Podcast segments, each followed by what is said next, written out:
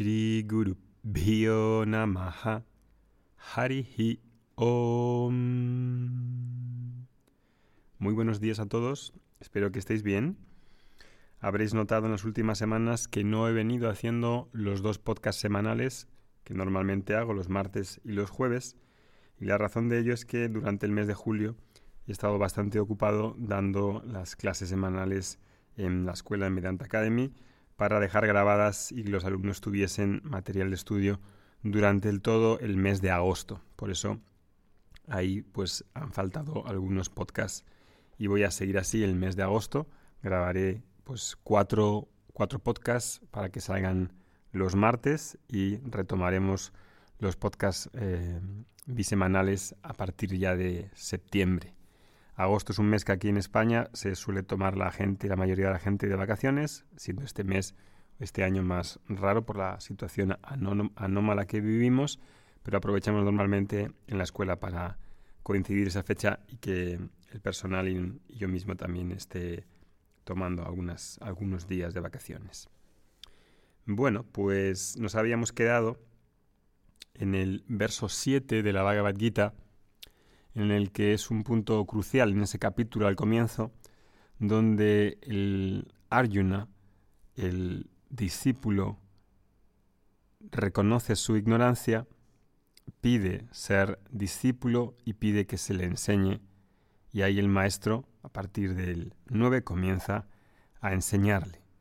No quería eh, tratar directamente versos de la Bhagavad Gita porque es un texto que se estudia cuando ya se tiene pues una exposición más al Vedanta de una manera más em, durante más tiempo y no es un texto con el que uno se inicia, pero he empezado a hablar de este verso y me gustaría terminarlo con el verso siguiente, con el verso 8, y a partir de ahí pasar a otro tema. ¿no? Entonces habíamos visto esta, este, estos pasos que da una persona que busca autoconocimiento. Cuando digo autoconocimiento ya me habréis escuchado algunas veces que autoconocimiento en general en el marco del desarrollo personal suele tener una connotación eh, psicológica sobre un descubrimiento de la personalidad de cada uno, de, de, la madurez emocional, el crecimiento interno, de la fortaleza interior y de un conjunto de temas, digamos, de orden psicológico que tratan con esta personalidad que puedo mejorar, ¿no? El caso es que en Vedanta el autoconocimiento no tiene la misma connotación. En Vedanta la palabra para autoconocimiento en las escrituras es Atma, Atman es el sí mismo, eh, uno mismo, en inglés es the self, em, que implica pues eso, el ser, uno mismo, sí mismo, pero no en un sentido psicológico, sino en un sentido metafísico en un sentido eh, del ser a nivel ontológico. Y eso no tiene que ver con la personalidad del individuo. Para la personalidad del individuo hay muchas terapias, psicología y un montón de, de temas que podemos usar para mejorar esa personalidad y llevarla a hacer una serie de cambios si es necesario. Autoconocimiento en el sentido fuerte de la palabra por lo menos en esta cultura, en la cultura védica, que es una cultura en la que este autoconocimiento probablemente sea pues una de las tradiciones de enseñanza con más abundancia de literatura, con más abundancia de, un corpus eh, escrito, oral y de una serie de, vivencias y de, mm, de enseñanzas que hace que sea, pues digamos, la punta de vanguardia sobre el autoconocimiento quizá de todas las enseñanzas que puedan haber por su voluminosidad, por su intensidad, por su aplomo y por esa tradición de enseñanza. Por eso, pues, Vedanta ocupa un lugar muy significativo cuando hablamos de autoconocimiento, entendido en este sentido de, de, la, de la, raíz, ¿no? de este Atman que tiene que ver con el sí mismo, con, pero no con el yo psicológico. Hago esta aclaración para que uno, si está estudiando otras cosas que tienen que ver con autoconocimiento, eh, sepa, sea capaz de delimitar y decir autoconocimiento en el sentido del desarrollo personal, que hay muchas terapias y muchas enseñanzas, tiene que ver con la personalidad. Aquí no estamos hablando en esta serie de, viaje de autoconocimiento en ese sentido psicológico, sino en un marco que es eh, pues más avanzado y que no tiene que ver con la personalidad. Con la personalidad, las series anteriores de rutinas diarias para fuerza interior, de madurez emocional, tienen que ver. Y por eso Vedanta, Anta, este es el final, el final de los Vedas. En esa parte final de los Vedas se habla del autoconocimiento en ese término fuerte. Quería resaltar esto para que podamos diferenciar y uno no se pierda en el bosque de Internet cuando habla de autoconocimiento para que sepa a qué se refiere con ese autoconocimiento. Y eso es uno de los temas principales de la Bhagavad Gita y del Vedanta. Como sabéis, en Vedanta hay dos temas. Uno es el autoconocimiento, que en sánscrito se denomina Atman Vidya o Brahma Vidya, y que eh, se recoge pues, en esa última parte del Vedanta. Y el otro tema fundamental es Yoga Vidya, es decir, el conocimiento del yoga que tiene que ver precisamente con preparar la personalidad, tiene que ver con la fuerza interior, tiene que ver con cómo desarrollo una personalidad íntegra y fuerte que sea capaz de recibir el autoconocimiento y que sea capaz de asimilarlo. Entonces, en, esos últimos, en, ese último verso habíamos hablado que la persona que decide buscar autoconocimiento, pues eh, ha de reconocer que uno de los problemas fundamentales, o el fundamental desde el punto de vista de Vyasa, en, esa, en esta introducción a la Bhagavad Gita del capítulo 2, tiene que ver con la dependencia psicológica. Y dependencia psicológica, a veces le hemos dado varios nombres aquí, como raga, raga quiere decir apego directamente, en duesha quiere decir aversión. El apego y la aversión literalmente significan que yo considero de alguna manera, directa o indirecta, que una persona, una situación, un evento, unas creencias, un estatus, etcétera, son la felicidad, son mi felicidad. Y claro, ¿qué control tengo sobre todo eso cuando el mundo es completamente efímero, efervescente, frágil, si realmente pongo mis expectativas y mi corazón, mi proyecto de felicidad, de estabilidad, de seguridad, en cosas que yo no tengo ningún control en absoluto? y que pueden desajustarse de una manera muy rápida y muy fácil. Cuando considero que mi felicidad está en manos de factores que yo no controlo, pues realmente estoy diciendo que yo no controlo en absoluto, en absoluto, eh, no tengo ningún grado de control sobre mi vida en cuanto a este término de paz, seguridad, felicidad.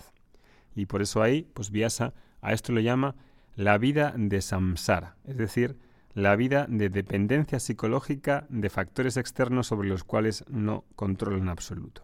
Eso es un problema y he de detectarlo y precisamente ahora en el tiempo que vivimos, cuando hay un parón a escala mundial provocado por el coronavirus, pues muchas de las cosas que dábamos por hecho, por sentadas, a nivel económico, a nivel institucional, a nivel político, a nivel financiero, todo se ha empezado a desquebrajar y ahora la seguridad que sacábamos de algunos sitios pues va a estar en duda, va a estar en duda.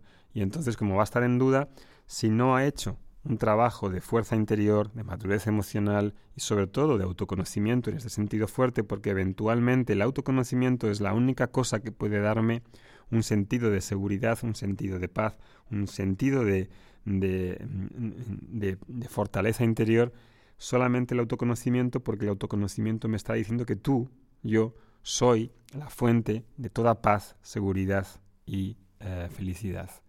Y claro, eso es algo que nos interese cultivarlo, conocer más sobre ello, con, estudiarlo de una manera más rigurosa y no de una manera así tipo, pues, ah, em, ramplona, una manera en la que no, no presto atención como debería prestar atención a un tema tan importante, ¿creo que merece la pena? Pues claro que merece la pena. En un mundo en el que ahora mismo está habiendo un cambio eh, de paradigma y de estructura y estamos pasando a otro tipo de mundo, pues si una persona depende de todo lo que creía que le iba a dar esa seguridad y se está empezando a, a desquebrajar, pues claro, ¿cómo no va a ser resultar interesante el, autoconocimiento, cómo no va a ser una necesidad, cómo no va a ser algo a lo que aspire.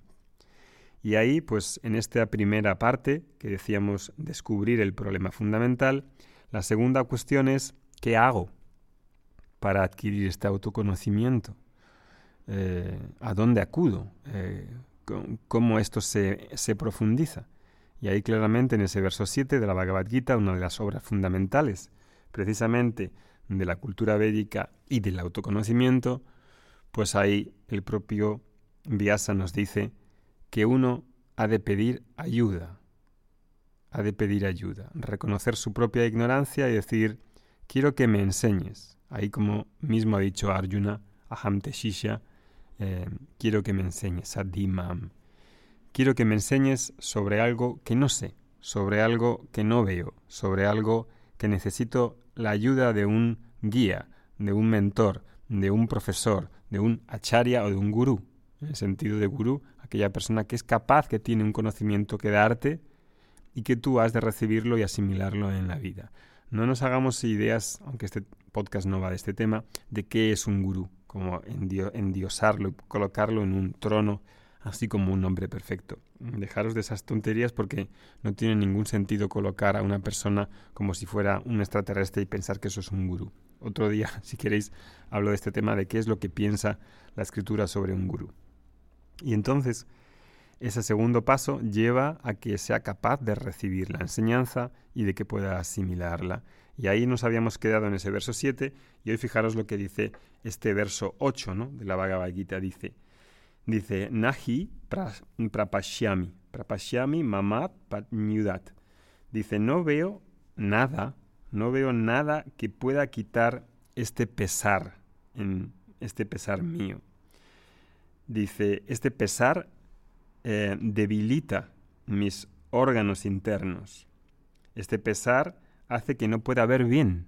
Eso de debilitar mis sentidos internos, mi mente, el, el pesar, el dolor, la aflicción, nos llevan a un punto en el que no puedo usar bien el intelecto para hacer la función más precisa que necesito, que es decidir, tomar decisiones, pensar y, ah, y, y elegir bien.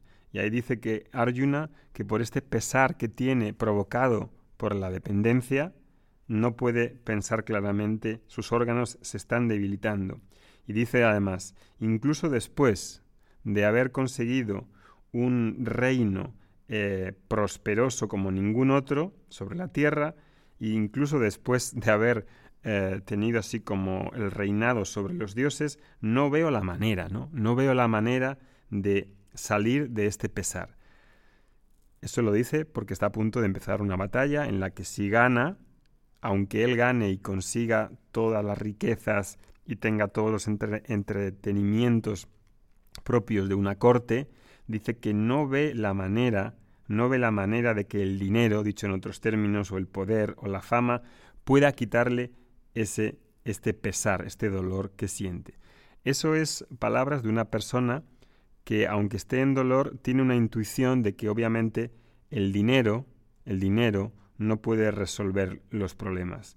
El dinero puede conseguir eh, confort, puede conseguir comprar una cama mejor, pero no te puede hacer dormir. El dinero puede conseguir más comida, pero no te va a quitar, eh, no, te va a quitar la, la el, hambre, vas a seguir teniendo hambre. El dinero puede comprarte una casa, pero no te puede comprar una, eh, hacer una familia. El dinero te puede comprar cosas, pero no puede comprar la amistad. De, tal manera que aquí lo que está Arjuna, lo que está diciendo es que el dinero facilita las cosas, ok, facilita las cosas a nivel de comodidad, pero no puede solventar este problema de dependencia psicológica que hemos llamado samsara. Samsara no puede ser una cuestión de que vaya a ser resuelta con las soluciones locales comunes a las que estoy acostumbrado a hacer, que básicamente es cuando hay problemas, cuando me siento agitado, cuando hay un conflicto, la solución normal que la mayoría de la población da es victimizar a alguien, echar las culpas a alguien, al mundo, a los políticos, al coronavirus, al marido, a la esposa, a los niños o a quien sea. Es la manera más sencilla de no saber lidiar con el dolor interno, con la soledad, con la tristeza, con la sombra que uno puede tener dentro a, través de sus construcciones. Y entonces lo más fácil es pues decir la culpa la tienen otros porque yo no sé cómo lidiar con esto que sucede en mí. Por una falta pues de una de haber recibido una educación de fuerza interior una educación espiritual una educación moral. Y eso claro aquí Arjuna lo ve claramente y es capaz de decir que ni un reino ni todo lo que viene con un reino es capaz de solucionar mi problema ¿Podemos nosotros tener esa misma actitud que tiene Arjuna? De decir, no porque vayan a cambiar las situaciones en el mundo post-coronavirus, voy a resolver los problemas latentes que tengo ahí que he de enfrentarme a ellos ahora, hoy. No tengo por qué dejarlos para cuando me jubile, para cuando todo vaya bien, para cuando la economía se recupere, para cuando me jubile, para cuando volvamos a la normalidad y haya partidos de liga. Dios mío, ahí otro día decía una persona, a ver si ya volvemos a, los partidos de liga o a la Champions. esa es realmente nuestra preocupación, que volvamos a, las terrazas o volvamos a, a ver partidos de, de, fútbol. Realmente este, este momento en el que estamos viviendo puede servirnos de acicate para que podamos ir a lo que son nuestros problemas irresueltos, a los temas realmente que nos mm, deberíamos tratar de, fijarnos en, relación a, las cuestiones importantes, a las cuestiones en las que más nos afectan y que tenemos eh, alrededor nuestro, ¿no? en la familia, en el trabajo, en lo que uno quiere sobre la vida, etc. Podemos que la situación externa pueda ayudarnos a centrarnos en lo importante y a quitar o reducir bastante toda esta superficialidad y esta mentalidad que hay así tipo en la general en la sociedad de hombre masa, como decía Ortega y Gasset, de un, pensamiento mecánico, de un pensamiento eh, en el que realmente no hay pensamiento, en el que es una especie de seguir una serie de pautas que dice la sociedad para vivir un proyecto de felicidad. ¿Puedo salirme de ahí y puedo utilizar ahora esta oportunidad que tengo para ir más adentro de mí y ver qué es lo que está sucediendo y tener más luz y buscar ese autoconocimiento en forma de conocimiento, de, madurez emocional, de crecimiento, de fuerza interior y también de empezar un camino de autoconocimiento en el sentido fuerte de la palabra. Esa es la proposición que os estoy haciendo en estos eh, podcasts, que es la de ver qué es lo que hace falta reconocer en uno mismo, cómo es este proceso de estudio cuando cuando uno realmente anhela este conocimiento y ve el beneficio de este conocimiento.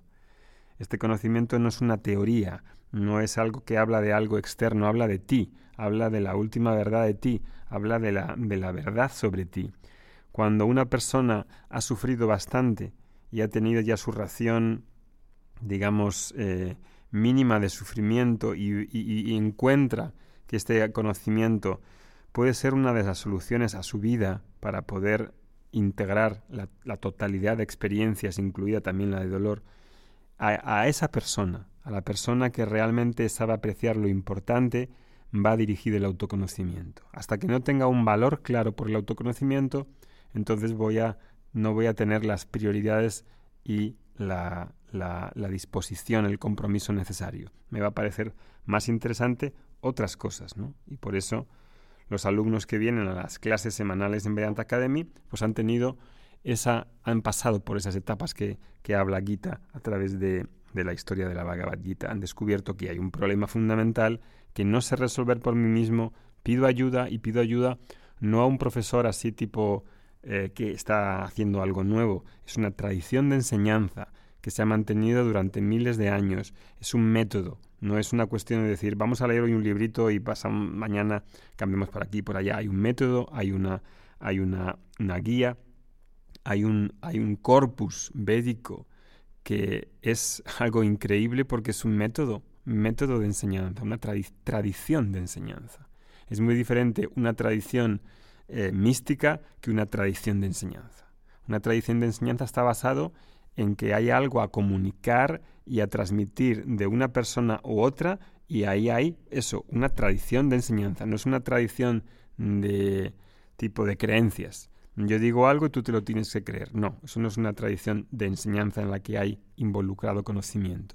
Conocimiento hace referencia a lo que es, ha de ser visto, ha de ser comprendido y ha de ser asimilado por la persona que está en ese, en ese viaje. Continuaremos con más la próxima semana. Nos vemos el próximo martes. Que tengáis muy buena semana. Om Shanti Shanti Shanti Om